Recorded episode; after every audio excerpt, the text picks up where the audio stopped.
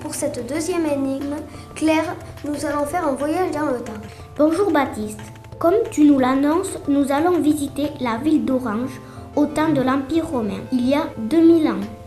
À l'époque, c'est l'empereur Auguste qui règne. Les Romains découvrent le théâtre grec.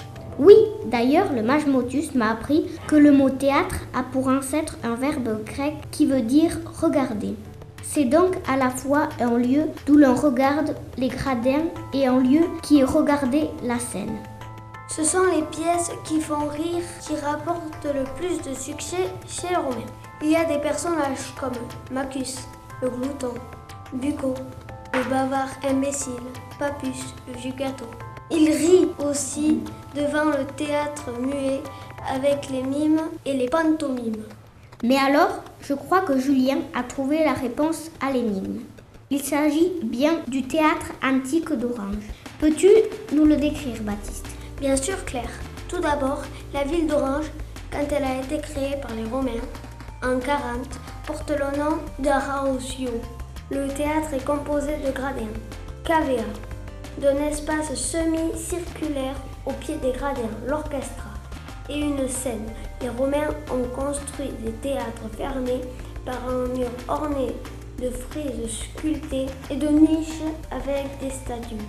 La fonction de ce mur n'est pas seulement décorative, elle permet d'éviter les problèmes d'écho. Celui d'Orange fait 103 mètres de large et 37 mètres de haut. La scène est aussi monumentale.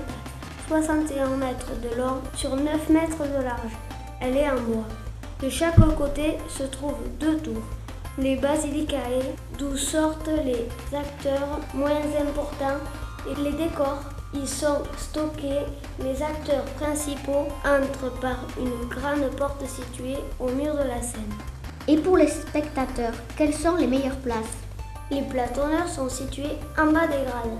Celles du haut sont réservées au peuple.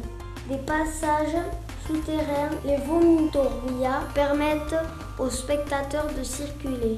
Ils sont conçus pour que les différentes classes sociales ne se croisent pas. Mais dis donc, Baptiste, Orange est au sud de la France. Quand il fait chaud, ce doit être difficile de rester assis en plein soleil.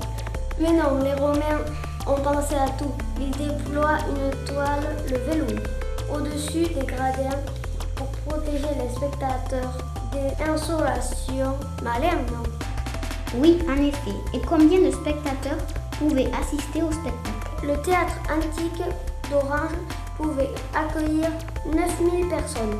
Aujourd'hui, il est classé un patrimoine mondial de l'UNESCO et chaque année, la ville d'Orange y organise les corrégies. C'est magnifique.